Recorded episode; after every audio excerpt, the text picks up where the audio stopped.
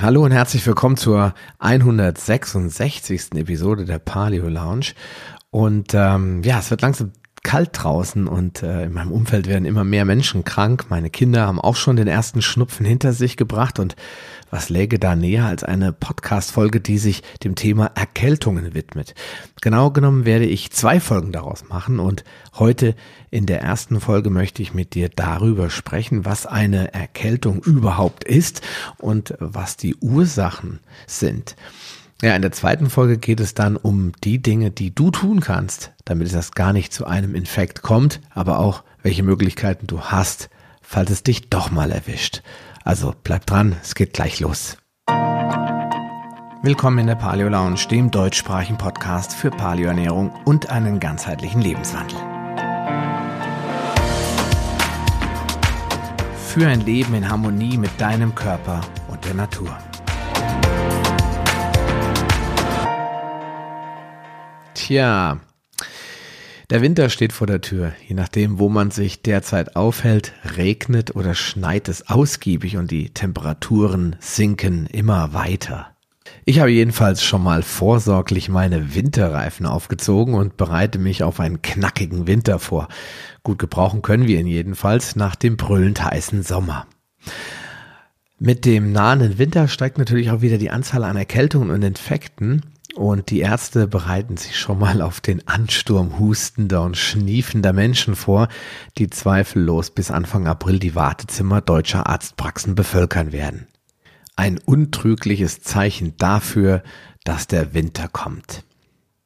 Jahrelang habe ich mich immer wieder gefragt, warum werden wir krank und warum passiert es meist im Spätherbst oder Winter? Meine Oma hätte darauf eine vermeintlich logische Antwort gehabt, na, weil es draußen jetzt so kalt ist und die Menschen sich dann erkälten. Daher muss man sich auch ganz doll warm anziehen und den Körper vor der Kälte schützen, zum Beispiel durch eine Mütze, dicke Socken und einen Schal. Ich musste als Kind auch immer Sanostol trinken, wenn es kalt wurde, denn das würde mich mit wichtigen Vitaminen versorgen, damit ich stark durch den Winter komme und möglichst nicht krank werde. Das Zeug war zwar süß, aber lecker war es weiß Gott nicht und ich würde meinen Kindern sowas definitiv nicht zumuten wollen. Vor allen Dingen, weil die Inhaltsstoffe jetzt nicht gerade vom Allerfeinsten sind und es mittlerweile definitiv bessere Möglichkeiten gibt, vorzubeugen. Aber dazu später mehr. Wie die meisten von uns habe ich das daher auch nicht weiter in Frage gestellt. Die Kälte ist schuld und daher muss man sich warm anziehen. Dieser Illusion wurde ich erst vor ein paar Monaten beraubt, als ich mich mit Emanuel Bolander von der Barefoot Academy über das Tragen von Strümpfen unterhielt. Ja, aber wie kam es dazu? Meine Frau und ich, wir streiten uns eigentlich schon seit Jahren darüber, ob es sinnvoll ist, den Kindern im Bett Strümpfe anzuziehen oder eben nicht. Und äh, als sie unseren Kindern dann im April mal wieder auftrug, sich vor dem zu Bett gehen Strümpfe anzuziehen, damit sie nicht frören und entsprechend nicht krank würden, war für mich die ganze äh, Sache zu bunt. Ich wollte das nicht mehr einfach so hinnehmen und fragte Emanuel, ob das denn was bringen würde und ob wir das so weitermachen sollten. Nach einem kurzen Schmunzeln fragte er mich dann, ob ich als Kind auch Socken im Bett angehabt hätte, was ich verneinte. Und auf die Frage, ob ich deswegen häufiger krank gewesen sei als meine ganzen Schulkameraden und Freunde, konnte ich auch wieder nur mit Nein antworten. Also stellte er mir die Frage, warum sollten dann eure Kinder heute Socken im Bett anziehen? Die Erklärung dazu ist eigentlich auch ganz einleuchtend. Das hat irgendwie immer was mit Gewöhnung zu tun. Aber eben auch mit äh, guter Durchblutung, also damit, ob ich mich oder wie in diesem Fall meine Füße regelmäßig einer gewissen Kälte aussetze, zum Beispiel durch Barfußlaufen oder eben nicht. Jemand, der regelmäßig mit Strümpfen schläft, wird ohne diese eben eher frieren als äh, jemand, der seine Füße abgehärtet und an die Kälte gewöhnt hat. Unsere Vorfahren hatten ja auch keine Strümpfe zur Verfügung und haben das auch überlebt. Und wenn du dazu mal ein interessantes Video sehen willst, dann schau dir den Vortrag von Dr. Dietrich Klinghardt an, den ich dir in den Shownotes verlinkt habe. Dort zeigt er das Ergebnis mehrerer Untersuchungen mit wärmebildgebenden Verfahren an Menschen, die entweder barfuß oder eben mit Schuhen laufen. Die Ergebnisse sind sehr überzeugend, denn äh, die besser durchbluteten und somit wärmeren Füße hat definitiv der Barfüßler und nicht etwa jener Proband, der Schuhe getragen hat. Also ist die Aussage, dass man im Winter dringend dicke Schuhe anziehen sollte, ein Mythos? Jein. Kalte und nasse Füße sind natürlich alles andere als angenehm und äh, können auch zu einem Infekt führen. Vor allem, wenn du dauerhaft äh, nasse, kalte Füße hast. Aber die Füße permanent in dicke, warme Schuhe zu packen, ist noch lange kein Garant für warme Füße und äh, ein Schutz vor Erkältungen. Aber fangen wir doch mal ganz vorne an. Was ist eigentlich eine Erkältung? Und ähm, da muss ich wieder mal Wikipedia zu Rate ziehen, weil die haben manchmal schon ganz coole Definitionen und auch in diesem Fall weiß Wikipedia dazu Folgendes. Erkältung und grippaler Infekt sind alltagssprachliche, medizinisch nicht scharf definierte Bezeichnungen für eine akute Infektionskrankheit der Schleimhaut von Nase, einschließlich der Nebenhöhlen, Hals oder Bronchien. Die Infektionskrankheit wird überwiegend von sehr unterschiedlichen Viren verursacht. Und weiter steht bei Wikipedia, die traditionelle und immer noch weit verbreitete Annahme, Erkältungen würden regelmäßig allein durch Kälte bzw. Kälteverursacher oder Kälteformen wie beispielsweise Zugluft, Nässe, Unterkühlung verursacht, ist nicht korrekt. Kälte allein kann keine Erkältung auslösen. Daher ist der Faktor Kälte keine hinreichende Bedingung, da man auch an Erkältungen erkranken kann ohne zuvor Kälte ausgesetzt gewesen zu sein. Ist Kälte ebenfalls keine notwendige Bedingung. Auch jeder andere mit dem Wort Erkältung nahegelegte Zusammenhang mit Kälte war bislang strittig. Und weiter möchte ich da auch gar nicht zitieren. Ich denke, das erklärt ganz gut, warum dieser Begriff Erkältung durchaus ein bisschen veraltet ist. Und äh, was passiert jetzt eigentlich genau da im Körper? Jetzt wird es dann auch noch mal ein bisschen interessant, denn hier spielt die Kälte schon eine gewisse Rolle. In dieser nasskalten Jahreszeit sind nämlich die Schleimhäute kälter als sonst und werden schlechter durchblutet. Dadurch werden sie aber auch schlechter versorgt. Und das bietet den Erregern optimale Bedingungen, um sich zu vermehren. Sie beginnen es sich bequem zu machen und wir fangen an zu niesen. Mit dieser Abwehrreaktion versucht der Körper, die Viren aus dem Körper zu schleudern, damit sie nicht ins Innere gelangen können. Das tut er mit bis zu 900 Kilometern pro Stunde. Kein Wunder, dass sich meine Kinder immer erschrecken, wenn ich laut niesen muss. Ist nun auch noch das Immunsystem geschwächt, überwinden die Erreger irgendwann die feinen Härchen in den Nasen und anderen Schleimhäuten und dringen über diese Atemschleimhäute in den Organismus ein. Das Ergebnis, wir bekommen einen Infekt. Da Viren sich selbst nicht vermehren können, befallen sie einfach die gesunden Zellen und programmieren sie so um, dass diese beginnen ebenfalls Viren zu produzieren. Und zwar so lange, bis die Zellen einfach daran zugrunde gehen. Mittlerweile ist der Körper in höchster Alarmbereitschaft und setzt alle verfügbaren Mittel ein, um den Kampf gegen die Eindringlinge zu gewinnen. Diese Symptome kennt ja jeder zu Genüge. Frösteln, das fälschlicherweise immer mit Frieren und einer Erkältung in Verbindung gebracht wird, ist lediglich der Versuch des Körpers, die Körpertemperatur zu erhöhen, um den Angreifern den Garaus zu machen. Daher ist Fieber prinzipiell auch nichts Schlimmes, das es gilt zu verhindern, sondern eine notwendige Abwehrreaktion, um den Angriff der Viren schnell und effektiv zu stoppen. Nicht selten führt eine radikale Senkung des Fiebers daher auch zu Komplikationen oder zu einer Verschleppung der Infektion. Dass ein solcher Infekt nichts mit Kälte zu tun hat, beweist auch die alljährlich auftretende Urlaubsgrippe. Okay, das ist jetzt natürlich kein anerkannter Begriff für diese Art von Infekt, beschreibt aber, so finde ich, ganz gut, wann dieser auftritt. Nämlich immer dann, wenn sehr gestresste Menschen nach langer Zeit endlich mal wieder Urlaub haben. Sie gehen am Nachmittag nach Hause, die Urlaubswünsche der Kollegen noch im Ohr und wachen am nächsten Morgen mit einem kapitalen Infekt wieder auf. Bei mir ging es da vor einigen Jahren sogar noch etwas schneller. Ich lag nach dem Abendessen auf der Couch, als ich zu frösteln begann und mir klar wurde, oh oh, da bahnt sich was an. Aber warum werden wir häufig im Urlaub krank? Zunächst einmal sind lange nicht alle Menschen davon betroffen, denn wer seinen Job gerne macht, es nicht übertreibt und auf der Arbeit nicht permanent gegängelt wird, dessen Stresspegel hält sich bis auf wenige Ausnahmen sehr wahrscheinlich in Grenzen. Wer aber ständig unter Stress leidet, genervt und überarbeitet ist, der wird unter Garantie einen sehr hohen Cortisolspiegel haben, der abends dann auch zu allem Übel kaum noch abfällt. Und das Stresshormon Cortisol ist dafür bekannt, dass es das Immunsystem unterdrückt. Eine kleine Info am Rande. Bei größer angelegten Untersuchungen stellte sich heraus, dass vor allem sehr pflichtbewusste, loyale und vor allem perfektionistische Menschen, so wie ich einer bin, äh, von dieser Art der Erkrankung betroffen waren. Natürlich kann man sich auch unter Stress mit Keimen infizieren. Also man ist ja dann nicht immun, aber das Cortisol unterdrückt jedoch die Immunantwort was bei kurzzeitigem Stress durchaus sinnvoll sein kann. Unsere Vorfahren konnten dadurch in Notsituationen schnell und entschlossen handeln und so überleben. Wird Stress jedoch zu einem Dauerzustand, kann er zu ernsten Problemen führen.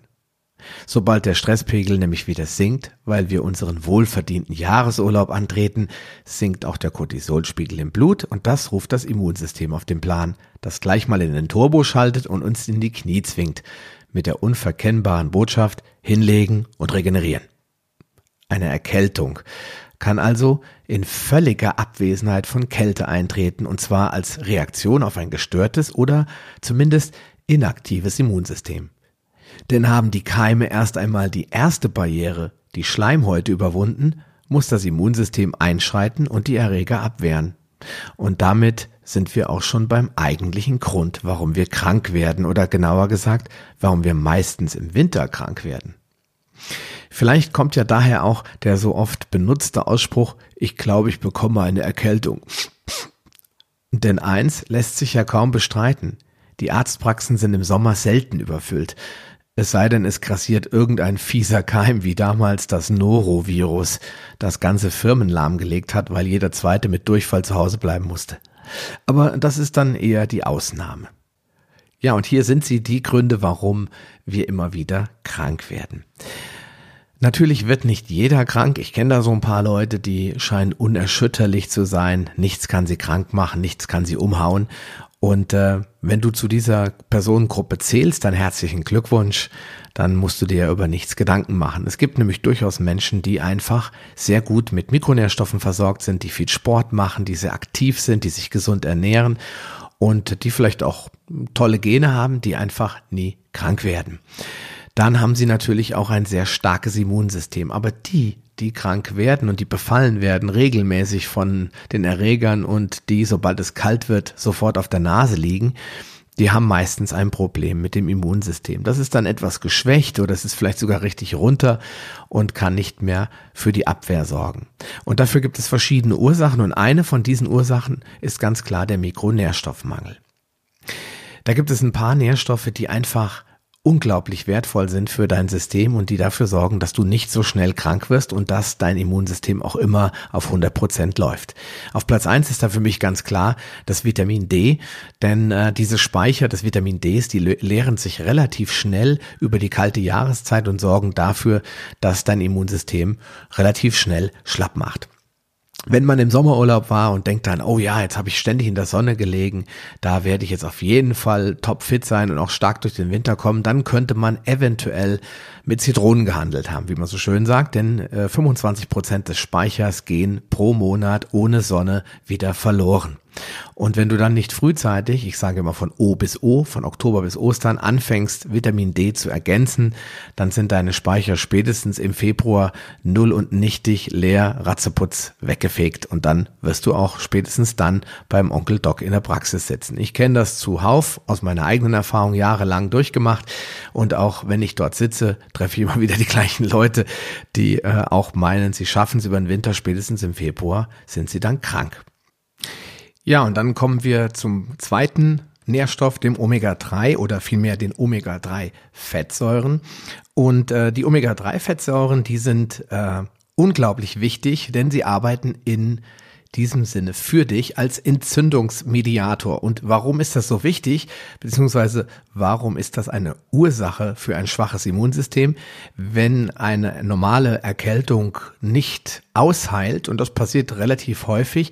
Dann gibt es oft den sogenannten Rückfall. Und dieser Rückfall, den bezeichnet man aus der schulmedizinischen Sicht als sogenannte Sekundärinfektion. Das heißt, du hast Husten, Schnupfen und ähm, Fieber und liegst flach und dann geht es dir nach ein paar Tagen besser und du denkst, yippie, kann ich doch noch auf die Firmenweihnachtsfeier und äh, nach einer wild durchfeierten Nacht kommst du am nächsten Morgen mit einem dicken Schädel wieder aus dem Bett, was nicht unbedingt an dem Infekt liegen muss, aber ganz oft stellen äh, die Menschen dann fest, oh je, mir geht's ja doch wieder schlechter.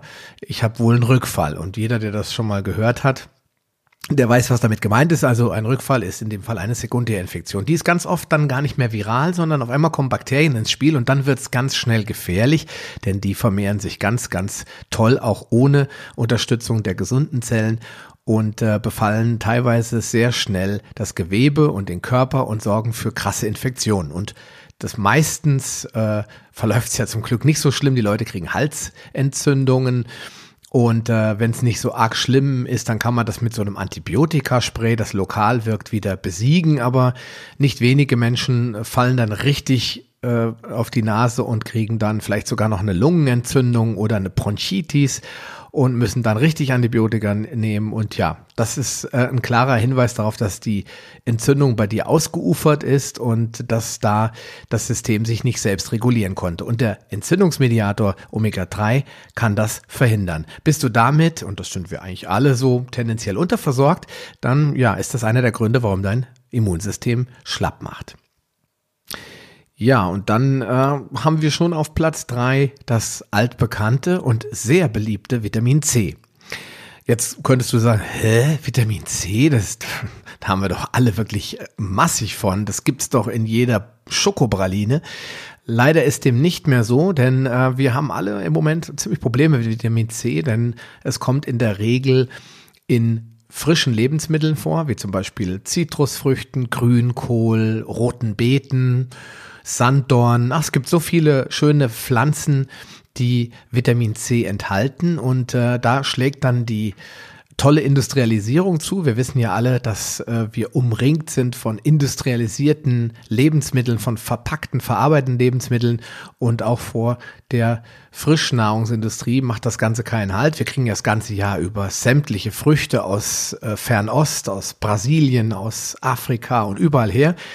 Die werden da in der Regel dann sehr unreif geerntet, werden dann meistens auch noch, wenn es jetzt nicht bio ist, noch besprüht und es sind Monokulturen, bei denen die Nährstoffe im Boden einfach schon massiv niedriger sind, als das vielleicht früher noch der Fall war.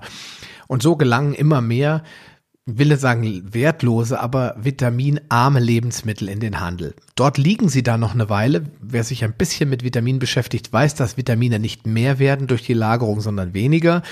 Und äh, dann kommen sie zu dir nach Hause und du isst ja auch in der Regel dann jetzt nicht deine Früchte sofort alle auf einmal auf, sondern du hast ja dafür extra so einen schicken, tollen Kühlschrank und da legst du jetzt alles rein und weiter geht das Vitaminsterben. Und das äh, zieht sich dann so bis zum Ende der Zeit, wo das dann irgendwann morgens in dein Müsli reinschnibbelst und denkst, ah, super, die geballte Vitamin C Power.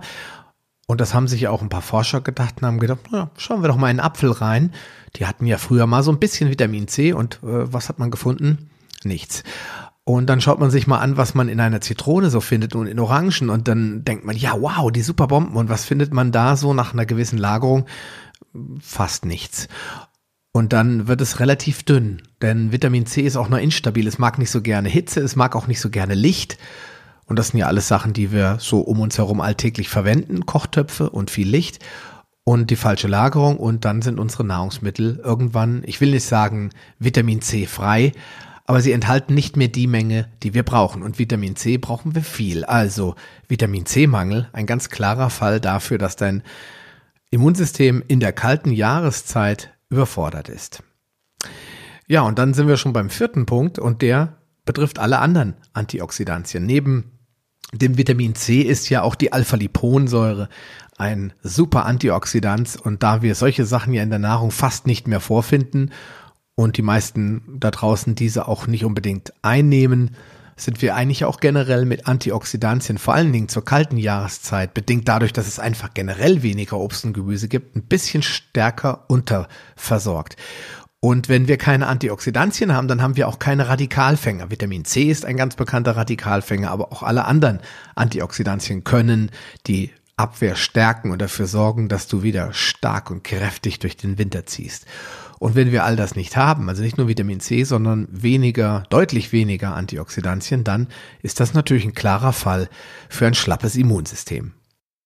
Dann kommen wir zum zweiten Hauptpunkt, nämlich dem Stress. Neben dem Mikronährstoffmangel ist Stress einer der großen Faktoren, warum wir krank werden, warum das Immunsystem geschwächt ist. Das hat natürlich auf der einen Seite was mit dem hohen Cortisolspiegel zu tun, der das Immunsystem bzw. die Immunantwort immer wieder bremst und aufhält. Aber es hat auch damit was zu tun, dass Stress unglaublich viele Nährstoffe verbraucht. Dabei werden bestimmte Botenstoffe ausgeschickt, dabei werden Abwehrreaktionen ausgelöst. Das System ist in Aufruhr und das braucht Nährstoffe. Und wenn wir ständig unter Stress sind, sowohl unter psychischem als auch unter physischem Stress, dann kann der Körper irgendwann das nicht mehr kompensieren und dann wirst du krank. Vielleicht hat der ein oder andere mal zu viel Sport getrieben, hat gedacht, ich muss jetzt unbedingt für den Sommerurlaub noch richtig abspecken und war jeden Tag vier Stunden im Fitnessstudio. Naja, vielleicht nicht vier Stunden, aber eine Stunde und hat sich einfach übertrainiert. Und das ist Stress für den Körper und manche Leute landen anschließend dann mit einer Grippe im Bett oder mit irgendeinem anderen Infekt. Das Immunsystem wird ja auch durch Sport gestresst und wenn es zu viel ist, also Übertraining, dann macht das Immunsystem zu oder es macht schlapp und dann kommt irgendwann von irgendwoher ein Erreger rein und nutzt die gute, günstige Gelegenheit zuzuschlagen. Insofern Stress zu reduzieren, das heißt ausreichend Schlaf, Erholung und Regeneration hilft und das Gegenteilige ist der Stress, den wir zulassen und der uns krank macht. Ja, und dann haben wir auf der anderen Seite zu wenig Bewegung, also die dritte der dritte Grund für ein schwaches Immunsystem ist Bewegungsmangel. Und wer sich äh, vor 20 Jahren äh, mal vors Fernsehen gesetzt hätte und hätte sich eine Sendung zum Thema Wie bleibe ich im Winter gesund angehört, der hätte als allererstes gehört, rausgehen an die frische Luft und sich bewegen. Und das ist vollkommen richtig. Also Bewegungsmangel, also ständiges äh, Hocken vor dem Computer, sei es beruflich oder privat, Fernsehen gucken, auf der Couch rumfaulenzen, das führt nicht gerade zu einem starken Immunsystem. Ich glaube, das muss ich auch gar nicht besonders äh, deutlich erklären, das weißt du schon längst selbst. Aber warum ist das so? Und einer der Hauptgründe ist, dass das Immunsystem, wenn es gestresst wird, dann fängt es an zu adaptieren. Es fängt an, sich zu verändern, anzupassen. Es kompensiert quasi den Stress. Das kann es auch, wenn es partiell auftritt. Wenn du einfach dem Körper Stress durch Intervalltraining, durch Hittraining, durch Kälte, durch Hitze, durch extremen physischen Stress in kurzer Zeit, dann wird das Immunsystem dadurch angefeuert und sagt, okay, ich habe verstanden, was du von mir willst. Beim nächsten Mal bin ich besser vorbereitet. Und das Gegenteil, das hatten wir kurz davor, Dauerstress, Dauerdruck auf das System bewirkt leider das Gegenteil. Also ein bisschen Stress in Form von ordentlich Bewegung hilft auf jeden Fall. Ja, und dann sind wir beim vierten Punkt, das habe ich ja gerade eben so ein bisschen mit angedeutet, nämlich du bist nicht genügend abgehärtet. Und äh, das wusste schon mein Opa, der ist nämlich nie mit Mütze rumgelaufen. Und ich kann mich nicht erinnern, dass ich den öfter mal mit Taschentuch gesehen habe. Der war selten krank, weil der ist einfach rausgegangen, der ist draußen an der frischen Luft gewesen, der hat im Garten gearbeitet, im Sommer wie im Winter. Der hat sicherlich auch eine Jacke angezogen, so ein harter Bursche war er nicht aber der hat äh, selten sich so super mummelig angezogen, der hat halt die Kälte genutzt. Und damals, da gab's den Begriff noch, mein Opa hat immer gesagt, du musst dich abhärten. Ja, und äh, heute hört man das eher in der Biohacking-Szene, aber so der Normaldeutsche, der mummelt sich lieber eine kuschelige Decke ein und hofft, dass er nicht krank wird. Und äh, die Biohacker haben das jetzt wieder für sich entdeckt. Das nennt sich ganz neumodisch Kältetraining. Und da gibt es einen ganz bekannten Niederländer, der heißt Wim Hof. Der hat da die Wim Hof Methode entwickelt. Das kannst du mal googeln die setzen sich in die Eistonne. Das sind echt krasse Leute, die das machen. Die machen das zu jeder Jahreszeit. Aber wenn du es etwas einfacher haben willst, dann schau doch einfach mal, wie die Finnen das machen seit Jahrhunderten. Die setzen sich nämlich in die Sauna und anschließend wälzen sie sich nackig im Schnee. Und wer sich abhärtet, der hat auch keine Probleme, wenn es mal draußen ein bisschen kälter wird. Und deswegen ist das Umgekehrte, wenn du nicht abgehärtet bist Entschuldigung, wenn ich sage, also ein Warmduscher bist, ich gebe zu, ich bin zum Beispiel einer, dann kann das schon ein Grund sein, warum du schneller einen Infekt aufschnappst, als vielleicht der Nachbar, der regelmäßig in der Eistonne hockt. Ja, und dann gibt es noch einen ganz, ganz anderen Grund, den ich persönlich für mich mal entdeckt habe. Ähm, und das nenne ich jetzt einfach mal so pauschal das Filterprinzip. Was ist das Filterprinzip? Das ähm, funktioniert äh, so, der Körper hat ja Filtermechanismen, Körperöffnungen äh, sind mit Filtern ausgestattet. Die bekannteste Körperöffnung, wo wir alle krank werden, sind Mund und Nase. Und die Filter, die wir dort haben, das sind in der Nase die ganzen Mikrohärchen und Schleimhäute. Und ähm, ich habe irgendwann mal festgestellt, dass wenn es draußen kalt ist, wenn die Luft trocken wird, wenn die Leute anfangen zu schniefen und zu husten, ich habe da eigentlich relativ wenig Probleme mit gehabt, musste aber feststellen, dass ich irgendwann, wenn ich so dauerbombardiert wurde, heiser geworden bin. Und zwar richtig schlimm. Und das so mit Podcast und äh, ich singe ja auch noch hobbymäßig. Ich habe dann gedacht, das ist jetzt ein bisschen blöd, wenn man heiser wird, weil ohne Stimme kann ich dann so gar nichts machen. Ich kann nicht singen und ich kann keinen Podcast aufnehmen. Und reden tue ich eigentlich auch ganz gern, das kann ich dann auch nicht mehr. Also was mache ich dann? Ich muss irgendwie mal rausfinden, woran das liegt. Und da bin ich durch einen ganz, ganz äh, seltsamen Zufall in einen Blog gelandet, der das mal erklärt hat. Dieses Filterprinzip und hat gesagt, warum viele Leute eben heiser werden und krank werden weil sie ständig durch den Mund atmen. Und ich habe das bei mir mal beobachtet und ja klar, wenn wir krank sind, ist es auch schon schwer durch die Nase zu atmen. Die ist dann meistens als erstes verstopft, aber mir fiel auf, wenn ich das mal so beobachtet habe, dass ich eigentlich nie durch die Nase atme. Ich atme nur durch den Mund. Das habe ich mir dann irgendwann abgewöhnt. Wie man sowas macht, das erkläre ich mal in einem anderen Podcast.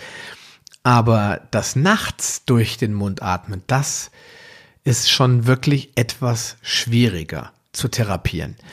Und äh, da gibt es wirklich total interessante Untersuchungen, auch wo das äh, herkommt und wie man die Menschen früher historisch betrachtet hat. Ich will einfach nur sagen, wenn du nachts im Bett liegst und so mit dem Mund so geöffnet auf deinem Kopfkissen liegst, dann atmest du natürlich die ganze Zeit durch den Mund. Und die Keime kommen, die ja überall in der Luft um uns herum sind, wir leben ja in keiner sterilen Welt, die kommen natürlich in den Mund. Und da werden sie nicht gefiltert weil der Mund hat keinen Filter. Das heißt, sie können in den Rachen eindringen und können sich direkt ungestört dort ausbreiten. Und das erste, was sie dort finden, sind die Rachenschleimhäute und die Stimmbänder. Warum das bei mir immer auf die Stimmbänder schlägt, kann ich dir nicht erklären. Vielleicht ist das einfach ein Zufall. Vielleicht sind die auch so unglaublich gut ausgeprägt, dass die immer als erstes erreicht werden. Ich kann es dir nicht erklären, aber bei mir schlägt das sofort ein heißer Cut um und dann weiß ich, aha, da haben sich wieder die freundlichen Keime von nebenan auf meine Stimmbänder verirrt und dort eingenistet. Und es dauert auch mal relativ lang, bis das wieder weg ist. Also, wenn du oft mit Heiserkeit zu kämpfen hast, bist du vielleicht ein Mundatmer, dann ist das einer der Gründe, warum du sehr schnell, vor allen Dingen im Winter, also in dieser trockenen und kälteren Jahreszeit, wo die Keime optimale Bedingungen in den Schleimhäuten vorfinden, krank wirst. Wenn du ein Nasenatmer bist, solltest du das Problem nicht haben. Ich habe das dann nämlich mal ausprobiert. Das klingt jetzt ein bisschen brutal. Ich habe mir den Mund zugeklebt. Das geht natürlich auch nur, wenn du gut durch die Nase Luft holen kannst. Und habe die Nacht durchgeschlafen und siehe da, wenn ich morgens wach werde, ist meine Zunge nicht mehr belegt. Ich bin überhaupt nicht heiser. Morgenheiserkeit ist nämlich auch so ein Problem, das ich habe.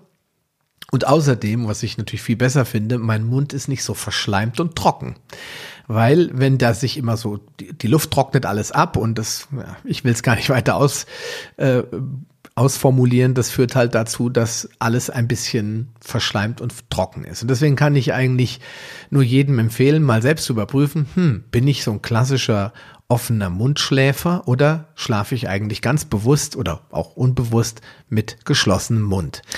Ja, und äh, was man dagegen tun kann, das ähm, ist wirklich kein Thema für diesen Podcast. Das Mundzukleben ist ein Experiment, das ich nach russischem Vorbild bei, bei mir zu Hause ausprobiert habe. Das mit so äh, Leukoplast, mit so medizinischem Klebeband. Das hat schon so ein bisschen was äh, von Schweigen der Lämmer und ist auch immer sehr, sehr spaßig, wenn meine Kinder dann reinkommen morgens und äh, mich wecken wollen am Wochenende und sehen mich dann, oh, Papa, was hast du da vor dem Mund? Ja, aber es hilft halt unglaublich, äh, den Mundraum äh, feucht zu halten und Heiserkeit komplett abzuschalten. Ist leider keine schöne Methode. Ich hatte mir gewünscht, dass ich das irgendwie muskulär trainieren kann. Eine weitere Methode wäre vielleicht eine Kieferschiene, die den äh, Kiefermuskel entspannt oder in die richtige Position bringt. Oh, wer weiß das schon. Es gibt da auch keine wirklichen salonfähigen Erklärungen, warum jemand den Mund einfach nachts nicht zuhalten kann.